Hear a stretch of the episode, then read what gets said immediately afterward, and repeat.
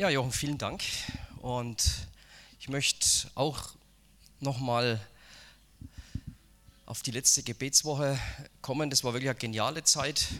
Und in der Regel ist es ja tatsächlich so, wenn Gebet ansteht, da ist es in der Regel bei den allermeisten Menschen zumindest so, dass einem das gar nicht so leicht fällt zu beten, sondern dass man zuerst eigentlich eher mehr unterhalten werden möchte. Aber im Gebet, da geht es halt tatsächlich darum, dass wir uns hineingeben und wenn wir im, in der Bibel dann lesen, dass Gruppen dann gebetet haben oder die erste Gemeinde gebetet hat und dass es da auch immer eine ganz gewisse Zeit gedauert hat, wie man dann immer so schön sagt, bis der Durchbruch gekommen ist. Und das ist manchmal gar nicht so einfach, so wirklich im Gebet dran zu bleiben und, äh, und, und dann im Gebet auch wirklich durchzuhalten, bis es dann soweit ist, dass wir merken, jetzt ist die Verbindung zwischen Gott und uns so richtig aufgebaut.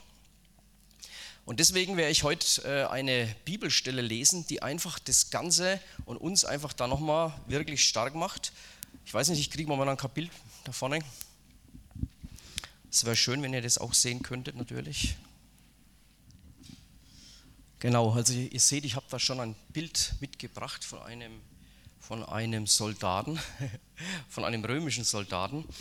Und wenn wir jetzt ja ins Gebet gehen und auch dann mit Gott wirklich verbunden sind, dann soll das Ganze ja auch einen Sinn haben, denke ich. Und deswegen hat der Apostel Paulus in seinem Epheserbrief, den wir uns jetzt eben gleich mal anschauen, hier für uns einfach noch ganz geniale Sachen. Wir haben ja am Dienstag erfahren, dass Gott auch Vater ist. Wir haben am Mittwoch erfahren, dass Gott auch Sohn ist, Jesus, und uns erlöst hat.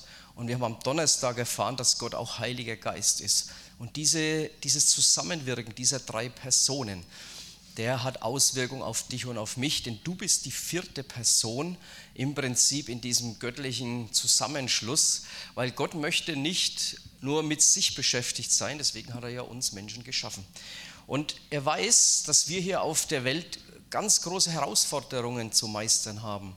Und weil wir große Herausforderungen zu meistern haben, hat Jesus gesagt, äh, er geht zurück in den Himmel, er bleibt nicht leibhaftig hier, weil es besser ist, wenn er den Heiligen Geist schickt und wir im Prinzip jetzt in dieser Zeit, wo wir sind, wirklich mit Kraft ausgerüstet werden.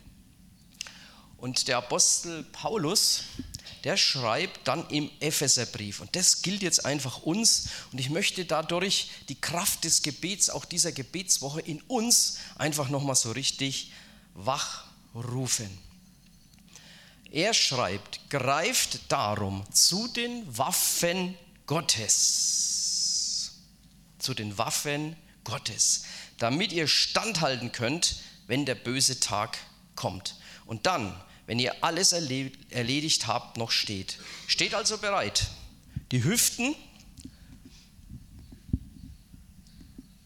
die Hüften umgürtet mit Wahrheit. Den Brustpanzer der Gerechtigkeit angelegt.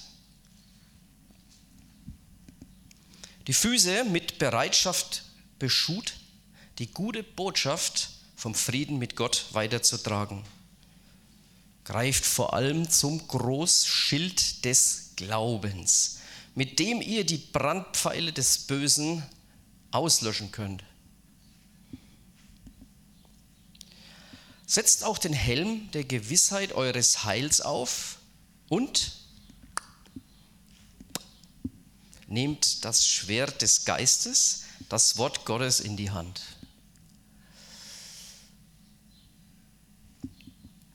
und betet dabei zu jeder Zeit mit jeder Art von Gebeten und Bitten, geführt durch den Heiligen Geist. Halleluja.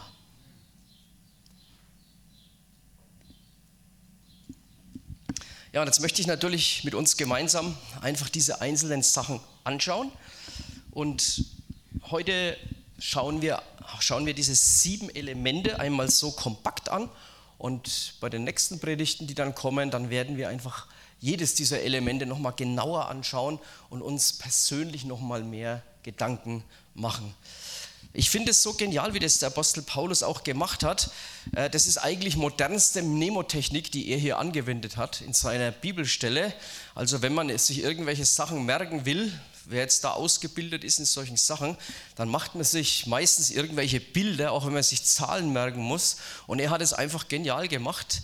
Er ist hergegangen und hat es anhand eines römischen Soldaten den Leuten erklärt. Die konnten ja damals meistens alle noch nicht lesen und ganz viele Leute konnten nicht lesen, aber sie konnten sich einen römischen Soldaten vorstellen und dann war es ihnen irgendwann mal klar, Hüfte, Brust, Füße, Kopf, Schild, Hand, Schwert, Beten optimal. Und sie konnten sich das genial merken. Und das trifft natürlich auf dich und auf mich heute auch zu. Wisst ihr, Jesus ist auf die Erde gekommen und er ist wahrhaftig auf die Erde gekommen, um uns, um dich und mich zu erlösen.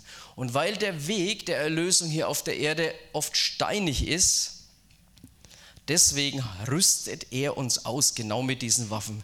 Wenn ihr bei dieser Bibelstelle noch ein paar Verse weiter vorn lest, also vor dem Vers 13, dann steht nämlich dort, wir kämpfen nicht gegen Menschen, die du siehst, die du anfassen kannst, sondern wir kämpfen mit den Mächten, die wir gar nicht sehen können in der himmlischen Welt, weil wir ja als Christen glauben, dass es nicht nur die sichtbare Welt gibt, sondern auch die unsichtbare Welt. Gott ist ja unsichtbar für uns. Er lebt in der geistlichen Welt, wie wir das sagen, und dort werden letztendlich die Kämpfe gefochten. Im Alten Testament sehen wir auch gute Beispiele dafür, wie im Prinzip ein Gebet auch die geistliche Welt bewegt. Da hat mal einer gebetet und gebetet und er hat gedacht, sein Gebet wird gar nicht erhört, bis plötzlich ein Engel bei ihm aufgetaucht ist und hat gesagt, es hat so lange gedauert, weil ich noch von einem dunklen Fürsten aufgehalten worden bin. Also unser Gebet ist machtvoll, aber wir müssen auch mächtig ausgestattet sein. Und wenn ihr meinen Freund Soldaten einfach noch mal kurz entgleitet, dann seht ihr jetzt hier auf diesem Bild einen Christen, der sich frisch bekehrt hat zu Jesus Christus. Zunächst nämlich ist es tatsächlich so, wir geben unser Leben Jesus, weil wir wissen, wer sein Leben Jesus gibt, ist gerettet für die Ewigkeit. Wir geben unser Leben für Jesus. Aber wir sind im Prinzip nicht sofort ausgerüstet und auch kampf- und wehrfähig, sondern dann beginnt der Weg mit Jesus. Und ich weiß nicht, in welchem Stadium du bist. Es kann auch sein, dass du vielleicht Waffen wieder verloren hast, den Glauben an gewisse Waffen, die ich hier vorstelle, nicht mehr so richtig hast. Und dann kann man auch wieder schwach werden und ist irgendwann vielleicht auch wieder in diesem Stadium. Ich weiß, wie ich mich frisch zu Jesus hingewandt habe. Da habe ich auch nicht verstanden, warum ich eine ganze Zeit doch noch schwach war, ängstlich war, keine Möglichkeit hat, irgendwas zu bewegen. Und dann hat mir ein lieber Bruder gesagt, du musst dir das so vorstellen, wenn du dich als Polizist irgendwo bewirbst, dann schreibst du dann eine Bewerbung hin, dann gibt es ein Bewerbungsgespräch und dann stellen die dich irgendwann mal ein. Du kriegst dann eine Urkunde in Bayern, weil du dafür beamtet bist und ab dem Zeitpunkt bist du Polizist. Aber wenn du diese Urkunde in der Hand hältst, dass du Polizist bist und würdest mit dieser Urkunde raus zu einer Demo gehen und würdest sagen, hallo Leute, ich bin Polizist, dann würden die dich wahrscheinlich einfach, ja, im besten Fall auslachen, im schlimmsten Fall würde wohl so das blaue Auto kommen, wie wir es früher genannt haben, und die würden erstmal abfahren. Also das heißt, allein eine Bescheinigung nützt erstmal nichts, um dann im Kampf auch erprobt zu sein. Ist übrigens auch so, wenn manchmal Leute sich, äh, äh, und wir sehen auch, dass wir ganz unterschiedliche Stadien im Glauben haben. Manche haben eben diese Glaubenswaffen schon ergriffen, können schon damit umgehen, andere haben das noch nicht. Und deswegen sind wir auch in der Kirche, in der Gemeinde sehr kollegial und sehr barmherzig mit allen Menschen, weil natürlich nicht alle so top sein können, wie du es schon bist sondern wir sind ein eingeschworener Haufen, der Jesus nachfolgt und die Starken nutzten ihre Stärke, um den Schwachen mitzunehmen, um den Schwachen zu stützen, um alle gemeinsam ans Ziel zu bringen. Nun, du kannst dein Stadium hier auch abchecken an diesem Bild. Ich ziehe dich jetzt auf jeden Fall mal wieder an. Hüftgurt der Wahrheit. Nächsten Mittwoch werde ich vielleicht eine Prüfung mal drüber schreiben. Mal schauen, ob ihr euch das merken könnt. Ich konnte es mir sofort merken, echt. Die Hüfte ist die Wahrheit, der Brustpanzer die Gerechtigkeit, die Schuhe das, die Bereitschaft zum Verkündigen des Evangeliums, das Großschild, das die feurigen Pfeile ab, der Helm des Heils, Schwert des Geistes, jawohl, und los geht's. Nun, äh, wir haben auch in der Gebetswoche gehört am Mittwoch, und das steht, hat im Philipperbrief gestanden, dass wenn wir uns mit Jesus eingelassen haben, wenn wir gesagt haben, Herr, ich will zu dir gehören, ich möchte von dir verändert werden, dann verändert er uns tatsächlich und wir bekommen den Wunsch, so zu leben, wie es Jesus gefällt. Also irgendwann mal hat ja die Kirche, die, die, die, die, die Großkirchen, haben irgendwann mal die Beziehung zu Gott, zu Jesus verloren und dann ist nur noch die leere Hülle übrig geblieben. Das heißt, keiner hat eigentlich das ganze Zeug mehr so richtig geglaubt, aber die Tradition, die ist als aufrechterhalten worden. Also ich führe da viel Gespräche auch in der Verwandtschaft und in der Bekanntschaft. Äh, Leute, die nichts mit der Kirche am Hut haben, aber wirklich nichts, ganz im Gegenteil, die sogar noch feurige Pfeile schießen auf die Kirche, was das für eine Institution ist. Aber wenn es Richtung Konfirmation geht oder Richtung äh, Kommunion, egal ob es katholisch oder evangelisch, plötzlich denke ich, was? Du, du besuchst mich und sagst, dein Kind macht bei der Konfirmation mit. Na, letzte Woche, naja, weißt du, wie das ist? Die Oma, der Opa, die Tradition. Also das heißt, dass eine leere Hülle ist geblieben. Und ich fand letzte Woche einen Satz so stark vom Theo Ehemann, einem Pastor. Und man hat ihn gefragt, was sagst du denn eigentlich immer den Leuten mit der ganzen Kirchenverdrossenheit, die momentan in unserem Land herrscht? Er sagt, ich sage den Leuten immer, wir sind eine Institution, die Kirche für die machen, die keine Kirche mehr wollen. Und deswegen freue ich mich auch so, hier in der Freien Christengemeinde zu sein. Ich habe, euch, habe uns heute wieder beim Lobpreis beobachtet. Leute, wir sind echt frei. Der eine hebt die Hände, der andere kniet sich, der andere wirft ein Gebet hinein. Und das ist, wie wir uns einfach Kirche vorstellen. Und dann bleibt die leere Hülle, wenn die Waffen Gottes nicht mehr da sind. Und äh, deswegen brauchen wir die Waffenrüstung Gottes. Und das erste ist der Hüftgurt der Wahrheit.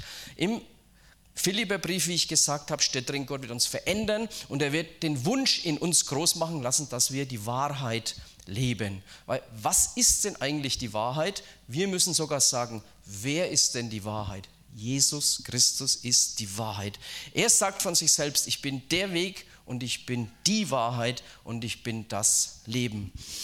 Leute, und wenn wir uns in diesem Punkt haben verändern lassen von Jesus und wir tragen wirklich den Hüftgurt der Wahrheit um unsere Lenden, dann lebt sich sehr leicht.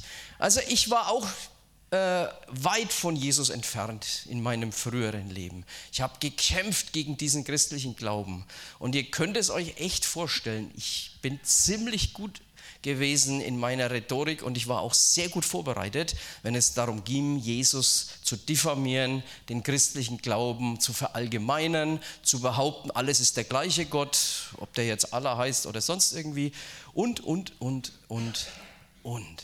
Und jetzt in diese Wahrheit hineinzukommen, Jesus Christus als die Wahrheit zu sehen. Und genauso in diesem früheren Leben war ich auch bereit, alle Neune gerade werden zu lassen. Da hat man dann schon mal gedacht, naja, ich gebe bei der Versicherung dieses und jenes an, auch wenn es nicht stimmt, aber die zahlen schon frei nach dem Motto, wir zahlen so viel in die Versicherung rein, dann können die doch auch mal was für uns machen. Und man hat in verschiedenen Sachen, ihr kennt es vielleicht auch, vielleicht bin auch ich so böse gewesen, weiß ich nicht. Bei der Steuererklärung gibt man auch ein bisschen mehr an und so weiter. Und man lebt nicht in der Wahrheit. Und ich weiß, mein Vater, der war moralisch sehr hoch eigentlich gestanden, was Wahrheit angegangen ist. Und der hat mir immer gesagt, wenn ich gelogen habe, wie gedruckt, das habe ich nämlich oft gemacht, der hat immer zu mir gesagt, Sohn, merk dir mal eins, ein Lügner braucht ein unheimlich gutes Gedächtnis. Weil du musst ja beim nächsten wieder die gleiche Geschichte dir gemerkt haben, die du ihm aufgetischt hast. Wenn es keine Wahrheit ist, dann tust du dich da unheimlich schwer. Und irgendwann kommt es dann halt wirklich raus. Und jetzt kommt die Wahrheit. Und dieser Hüftgurt der Wahrheit, das ist der Hüftgurt der Befreiung. Wenn wir die Wahrheit leben, wenn wir die Wahrheit sagen, wenn jeder weiß, dass ich tatsächlich in der Wahrheit lebe und was ich ihm sage auch die Wahrheit ist, dann muss ich mir keine Gedanken machen. Vorsicht, es heißt nicht, dass man, wenn man die Wahrheit sagt, nicht auch vielleicht bei anderen gar nicht so beliebt ist. Also ihr könnt es euch vielleicht vorstellen, vielleicht sagt ihr das ein oder andere Mal lieber nicht die Wahrheit, weil ihr euch denkt, oh, was wird der andere denken, wenn ich ihm die Wahrheit sage. Und deswegen braucht es hier einen Veränderungsprozess. Und ich kann es nur sagen, ich gehe jetzt fast 30 äh, Jahre mit Jesus und es war ein Veränderungsprozess und ich bin auch heute manchmal nach geneigt in einer gewissen Situation so mir Gedanken zu machen, ja, vielleicht geht es gerade noch so, Herr, was meinst du dazu? Kann ich das noch so machen? Oder ist es schon fast am Ziel vorbei? Und ich habe festgestellt, Jesus ist ziemlich wahr, äh, nicht nur ziemlich, 100 Prozent. Also wenn er einen Wahrheitspfeil wirft, der landet immer im Bullseye, immer genau in der Mitte. Und es gefällt ihm gar nicht, wenn ich so außermittig bin oder so Halbwahrheiten. Und ein alter, alter, alter Prediger, der hat mir einen Spruch gesagt, was die Wahrheit angeht, der mir so genial ist, weil ich mal gesagt habe, also er hat zu mir gesagt, es war doch nicht wahr, was du da gesagt hast. Und ich habe zu ihm gesagt, das war eine Notlüge. Und er hat zu mir gesagt, wenn ein Schwein notgeschlachtet wird, ist es auch tot. Also es ist auch eine Notlüge, eine Lüge, Leute. Aber wir müssen das nicht aus eigener Kraft machen, sondern es heißt in unserer Bibelstelle, ergreift die Waffenrüstung Gottes. Ergreifen heißt, ich gehe zu Jesus und ich sage, Herr, hilf mir, diesen Hüftgurt der Wahrheit anzulegen. Erinnere mich, Heiliger Geist, über den Tag, wenn ich wieder mal alle neune Grade sein lasse. Und ihr werdet sehen, er ist treu und gerecht. Er ist nicht da, um hinter der nächsten Ecke mit dem Baseballschläger zu warten. Und wenn du einen Fehler machst, bomm, sondern er sagt, komm, wir machen das gemeinsam. Ich verändere dich mehr und mehr. Der Hüftgott der Wahrheit, der Brustpanzer der Gerechtigkeit. Wer mit Jesus geht, steht für Gerechtigkeit ein. Wisst ihr Leute, Gerechtigkeit heißt, wir möchten, dass alle Menschen gleich behandelt werden, dass alle Menschen das Gleiche haben, das Gleiche zu essen, das Gleiche zu trinken, den gleichen Lebensstandard. Gerechtigkeit heißt, alles ist gerecht verteilt.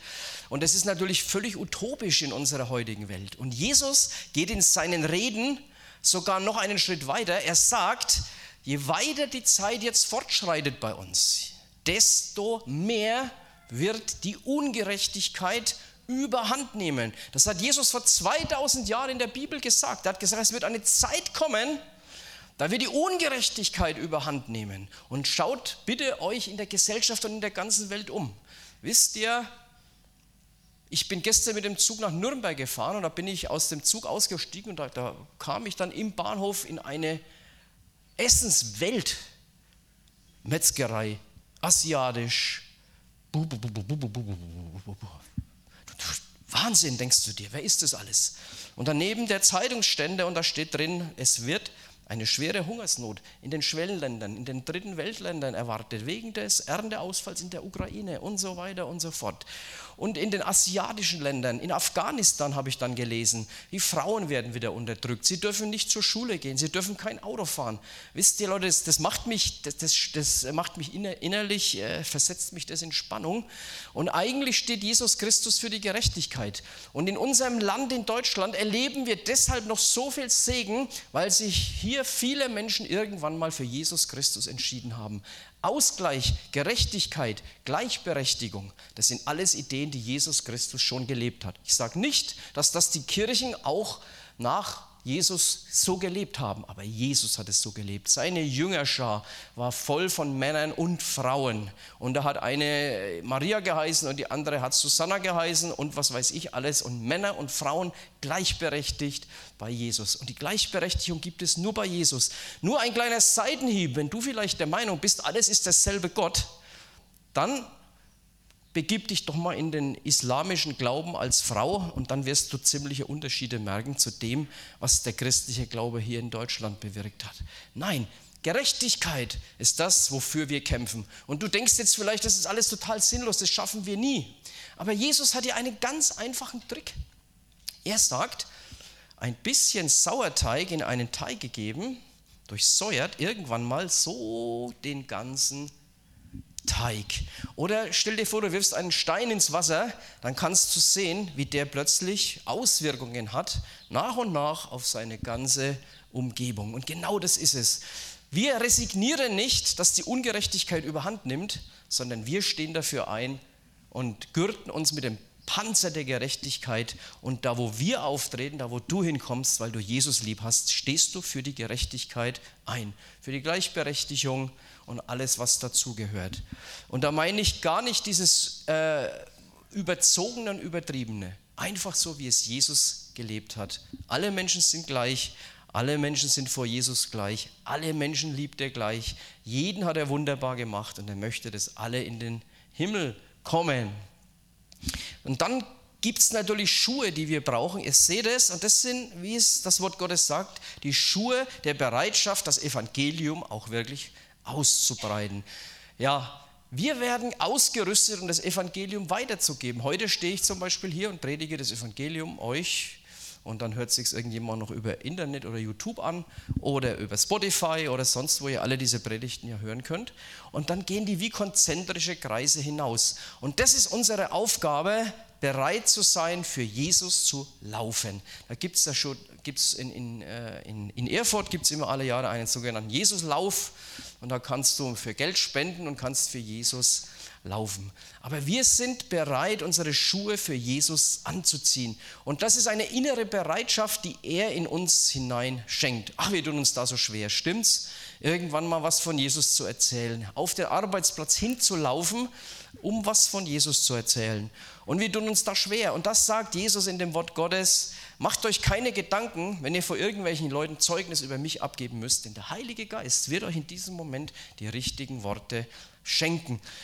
Großer, ein, ein, ein großes Hindernis für diesen Lauf, für dieses Laufen für Jesus ist im Prinzip bei uns tatsächlich immer nur die eigene Scham. Was, was sagen denn die Leute, wenn der Lieb daherkommt und was von Jesus erzählt? Wie hören sich das an?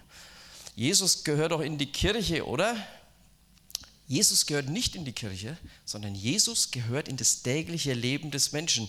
Und in der Kirche ist Jesus auch, weil wir uns in seinem Namen versammeln. Aber wenn du jetzt heute rausgehst, darfst du ihn doch nicht hier zurücklassen und sagen, Jesus, nächsten Sonntag komme ich wieder vorbei und dann feiere ich wieder mit dir. Jesus geht mit dir überall hin. Und du gürtest diese Schuhe um um, äh, du gürtest dir diese Schuhe. Also du hast jetzt im Prinzip den Hüftgurt der Wahrheit, ein Abwehrmechanismus, um um die Hüfte herum geschützt zu sein. Du hast den Brustpanzer angelegt, ein Schutzmechanismus hier für deinen Oberkörperbereich. Jetzt kommt das Großschild des Glaubens. Das ist auch ganz wichtig, da steht auch im, Ur im Grundtext wirklich Großschild, weil mancher Christ läuft mit so einem kleinen Blechtafel durch die Gegend und wundert sich, dass er die feurigen Pfeile, wie es so schön heißt, des Bösen gar nicht abwehren kann. Aber wir brauchen hier genau dieses, äh, dieses Großschild, um die feurigen Pfeile abzuwehren. Leute, und glaubt mir das, wenn wir mit Jesus unterwegs sind, da werden viele Pfeile auf uns abgeschossen. Pfeile des Unglaubens zum Beispiel, ist doch alles Unsinn, was ihr da macht. Wieso verbringt ihr eigentlich euren Sonntagmorgen hier in Sonnefeld und, und macht euch schon, äh, steht schon so bald auf? Mit vielen Menschen, die ich in den Gottesdienst einlade, die sagen, was, Sonntag früh in die Kirche? Nee, da fahre ich immer Fahrrad. Nee, da wandere ich immer. Nee, da machen wir immer als Familie gemeinsam Frühstück. Nee, nee, nee, nee, nee, nee, nee, nee, nee, nee. Hey, herzlichen Glückwunsch, ihr habt euch aufgegeben gemacht, seid freiwillig in eine freie Christengemeinde gegangen. Ich hoffe, niemand hat euch gezwungen, heute hier zu sein. Und seid hier und erlebt Gott. Und jetzt kommen die Schüsse, die weitergehen. Äh, auf deinem Arbeitsplatz äh, wirst du vielleicht angeschossen. Äh, wir erleben immer wieder Menschen, die wohlgemerkt in Deutschland immer noch, wenn sie sich zu einer freien Christengemeinde oder so bekennen, immer noch als Sektierer oder sonst irgendwas abgetan werden. Glaubt nicht, dass der, der Gott nicht lieb hat, der Feind, der, der, der Teufel, wie er in der Bibel genannt wird, dass es dem Freude macht, wenn du, von, wenn du äh, frisch von fröhlich frei von Jesus erzählst. Nein, da werden Widerstände kommen und es das heißt immer so schön, wo viel Licht ist, da ist auch viel Schatten. Und äh, viel Schatten ist eigentlich nur ein Prädikat für dich, dass du richtig handelst, wenn um dich herum dann viel Schatten entsteht, wenn du denn auch genügend Licht machst. Und diese Pfeile, die wehren wir ab, eben mit mit dem Vertrauen auf Jesus Christus. Vertraue ihm, vertraue ihm, vertraue Jesus. Sei in der Wahrheit des Herrn mit deinem Hüftgurt. Sei in der Gerechtigkeit unterwegs. Sei wirklich äh, unterwegs mit den Schuhen, die Jesus dir gibt und wehre und wehre sie ab. Wisst ihr, und wir müssen oft aktiv abwehren. Deswegen hatten wir auch Gebetswoche. Wir wehren auch in der Gebetswoche und im gemeinsamen Gebet aktiv die Angriffe des Feindes ab. Und wir sprechen die wirklich aus. Wenn ich diese sieben Sachen in der nächsten Predigt mal ganz ausbreiten werde, werden wir das auch richtig trainieren. Wir sprechen die Angriffe an. Und wenn du in Gedanken angegriffen wirst und wenn dir Zweifel in die Gedanken kommen, dann sprichst du diese Gedanken an, weil du den Großschild des Glaubens hochhältst und sagst, im Namen Jesus, du böser, böser Gedanke, ich nehme dich nicht an im Namen Jesus. Und du sprichst auch nicht mehr von meiner Krankheit, die ich habe. So viele Menschen kommen zu mir und sagen, meine Krankheit, meine Kreuzschmerzen, mein, mein kaputter Fuß. Es ist nicht deine Krankheit, es sind auch nicht deine Kreuzschmerzen, es sind Kreuzschmerzen, aber nicht deine. Mach dir diese Sachen nicht zu eigen, sondern wehre sie ab. Es sind nicht meine Krankheiten, die gehören nicht mir. Krankheit, Unfreiheit, Ängste gehört alles nicht zu dir. Das ist alles, was, was niemand gebrauchen kann. Mach es dir nicht zu eigen, wehre es ab. Tja, und da habe ich natürlich noch ein Bild reingestellt, denn du kannst natürlich allein mit deinem Großschild abwehren oder du machst diese Phalanx hier, diese Schildkröte, wie es die Römer damals genannt haben. Und das, Leute, das sind wir in der Gemeinde. Wenn du in der Gemeinde bleibst, bist du hier Teil dieser Phalanx, dieser Schildkröte. Und natürlich kannst du auch dich allein aus diesem äh, Geviert äh, da herausbewegen.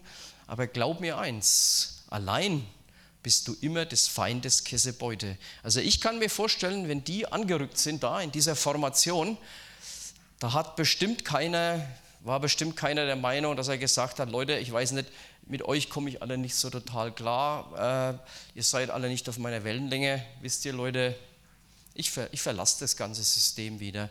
Und erstens mal wirst du sehr schwach, wenn du dieses System verlässt. Und zweitens schwächst du letztendlich auch die, die übrig bleiben, weil du eine offene Flanke bietest.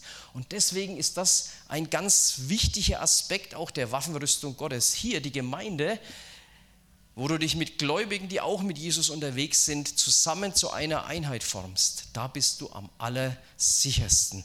Und Gemeinde ist nicht in erster Linie, Leute, ich muss das immer wieder sagen, ein Wohlfühlort. Es ist schön, wenn wir uns wohlfühlen in der Gemeinde, aber ist nicht in erster Linie ein Wohlfühlort, sondern es ist ein Abwehrmechanismus, dass wir gemeinsam den Weg bis zum Ende gehen. Und wenn es zusätzlich dann noch dazu kommt, dass wir uns auch noch wohlfühlen, mir geht es so, ich fühle mich wohl, auch wenn es mal auf und ab geht, und dann haben wir doch im Prinzip hier richtig gehandelt. So, dann kommt das Schwert des Geistes. Zieht er das auch noch? Ja. Wir müssen uns im Wort Gottes wirklich verankern. Äh, wenn ich dann über diesen Aspekt reden werde in einer der nächsten Predigten, da werden wir uns auch Jesus Christus anschauen, als er in der Wüste gefastet hat und vom Teufel versucht worden ist. Und da ist es ganz interessant, beide streiten diesen Kampf aus, indem sie sich gegenseitig Bibelworte an den Kopf werfen. Der, der, der, der, der Feind Gottes scheint das Wort Gottes auch zu kennen. Und er wirft Jesus das auch an den Kopf und sagt, hey, wenn du der Sohn Gottes bist, hat er jemand Stein gezeigt, dann kannst du doch diesen Stein zu Brot machen, oder? Und Jesus wirft ihm wieder ein Wort Gottes zurück und sagt, der Mensch lebt nicht vom Brot allein, sondern von jedem Wort, das aus Gottes Mund herauskommt. Äh, seine Worte sind nämlich Leben, lebensspendend. Und das, was ihr heute hört, auch jetzt aus meinem Mund, das habe ja nicht ich, äh, ich erfunden, das schafft jetzt Leben in euch, in euch. Das schafft jetzt Leben in euch. Heute verändert sich was in deinem Leben, weil du das gehört hast, weil du diese Waffenrüstung gelesen hast, vielleicht zum ersten Mal, vielleicht schon lange nicht mehr. Vielleicht ergreifst du die Waffen Gottes gar nicht aktiv. Aktiv ergreifen. Aber es verändert dich heute. Du wirst heute diesen Gottesdienst verlassen und dir Gedanken machen, ob das was für dich ist, diese Waffenrüstung Gottes. Oder du wirst den Gottesdienst verlassen und sagen, ja, ist nichts für mich, vergiss das wieder, kommst vielleicht irgendwann mal wieder dazu, das zu hören. Aber es verändert was in deinem Leben, weil du eine Entscheidung treffen musst für Jesus oder gegen Jesus, für die Waffenrüstung oder gegen die Waffenrüstung. Willst du dabei sein in dieser Formation als Gemeinde gemeinsam vorangehen und wirklich gemeinsam den Sieg erringen? Und das macht das Wort Gottes. Und das Wort Gottes ist kreativ. Das Wort Gottes hat Macht. Deswegen habe ich das vorher nochmal so ausgesprochen. Nicht meine Krankheit, nicht meine Schmerzen. Nein, weil wenn ich es mir zu eigen mache mit diesen Worten oder äh, ich sehe schwarz, oh weh, oh weh, das wird bestimmt schief gehen. Und Leute, solche Worte auszusprechen, die haben Macht. Und wir können das auch ausdrücken. Herr, wir haben zwar Bedenken in dieser Situation, aber du bist mit uns. Wir bitten dich, dass du da mitgehst, dass du deinen Segen hineinsteckst, Herr Jesus. Herr, ich habe Angst, Bedenken, wenn ich jetzt in diese und jene Situation muss. Aber Herr, ich gehe ja nicht alleine hinein. Sei du bei mir. Hilf mir. Lasst uns die Worte, die wir wählen, wirklich bedenken. Mir ist kürzlich, als ich die zehn Gebote mal wieder gelesen habe, ähm, das dritte Gebot äh, aufgefallen du sollst, dir, du sollst den Namen Gottes nicht missbrauchen, weil der Name Gottes eine unheimliche Macht hat. Und wenn ihr mal in der, in, in der Gesellschaftssprache einfach dann so achtet, ich meine, ich habe da dieses Gebot gelesen, habe mir so Gedanken darüber gemacht, dann ist man wieder irgendwie selektiv, hört man dann wieder. Und wie oft man dann hört, wie der Name Gottes, ach Gott, ach Gott, ach Gott, ach Gott, ach Gott, ach Gott, Jesus na, Jesus na, Jesus na. Ach du guter Gott. Also wie im Prinzip der Name Gottes hier bei uns auch im fränkischen Sprachraum missbräuchlich verwendet wird. Einfach so hingeworfen, wie wenn es irgendein Wort ist, ja, sagen die Leute dann, das ist Gewohnheit. Aber ich sage euch eins, wenn du Jesus im Herzen hast und wenn er dich innerlich verändert, sagst du das nicht mehr. Irgendwann habe ich mir gedacht, wie das sage ich das eigentlich nicht mehr? Habe doch kein Training gemacht. Nee, weil du den Namen Gottes, dieses wunderbaren Herrn, der dich erlöst hat, der dich befreit hat, der alles für dich gegeben hat, diesen Namen nicht aussprichst. Stell dir mal vor, du bist mit jemand verheiratet, nennen wir ihn mal Anja. Sie, Anja. Und du würdest den ganzen Tag, wenn irgendwas schief, läuft, immer zu sagen, mein, mein Anja, mein Anja. Ah, Anja, Anja, nein, Anja, Anja, nein. Ah, also Anja, also Anja, also Anja. Wisst ihr, irgendwann wird eure Partnerin wahrscheinlich sagen, so mal, geht's eigentlich noch? Warum verwendest du meinen Namen ständig, wenn irgendwas schief läuft? Worte haben Macht. Und das Wort Gottes ist das Schwert des Geistes, das uns gegeben ist, um zu kämpfen. Und wir nutzen dieses Schwert des Geistes. Aber du musst das Schwert des Geistes natürlich auch scharf machen. Und du musst es in die Hand nehmen. Und das kannst du, indem du die Bibel dir, hin, dir reinziehst. Mir ist es egal, wie du dir die Bibel hineinziehst. Kannst du eine, eine Hörbibel kaufen im Auto oder kannst lesen, wenn du das lesen kannst oder irgendwie. Aber das Wort Gottes muss rein, das Schwert muss scharf sein und dann kannst du ballern, ballern, ballern mit dem wunderbaren Wort Gottes. Und du musst das wirklich in deiner Hand haben. Wisst ihr, Leute, die Zeugen Jehovas beispielsweise, die werden tatsächlich wahr so bruchstückhaft ähm, gelehrt. Und in unserer Gesellschaft, wo viele mit Jesus nichts mehr am Hut haben, da treffe ich immer wieder Leute, Mensch, was die alles wissen. Oh, was die alles wissen. Leute, was die alles wissen, das ist alles bruchstückhaft auf Leute hin zugeschnitten, die nichts mehr mit der Bibel am Hut haben. Und die Leute, die nichts mehr mit der Bibel am Hut haben, die durchblicken nicht diesen furchtbaren Trick, den diese Zeugen Jehovas machen, diese Verführung, die da drin steckt. Und deswegen kannst du nur dich selbst in der Bibel stark machen, schwer des Geistes nehmen und dann wirst du diesen Humbug, den dir diese Leute erzählen, äh, auch entlarven und kannst für sie beten und hoffen, dass sie trotzdem Jesus Christus irgendwann mal finden. Sind keine Christen. Genial. Ja, die Waffenrüstung Gottes. Und wir merken uns einfach jetzt das, und ihr vergesst es bestimmt auch nicht mehr, was die Waffenrüstung Gottes ist, damit ihr dann bei den nächsten Predigten euch so richtig hineingeben könnt. Hüftgurt der Wahrheit, Brustpanzer der Gerechtigkeit, Schuhe zum Laufen und zum Verkündigen des Wortes Gottes, Helm des Heils, Großschild, um die feurigen Pfeile des Teufels abzuwehren, Bibel, Schwert des Geistes. Und last but not least das Gebet.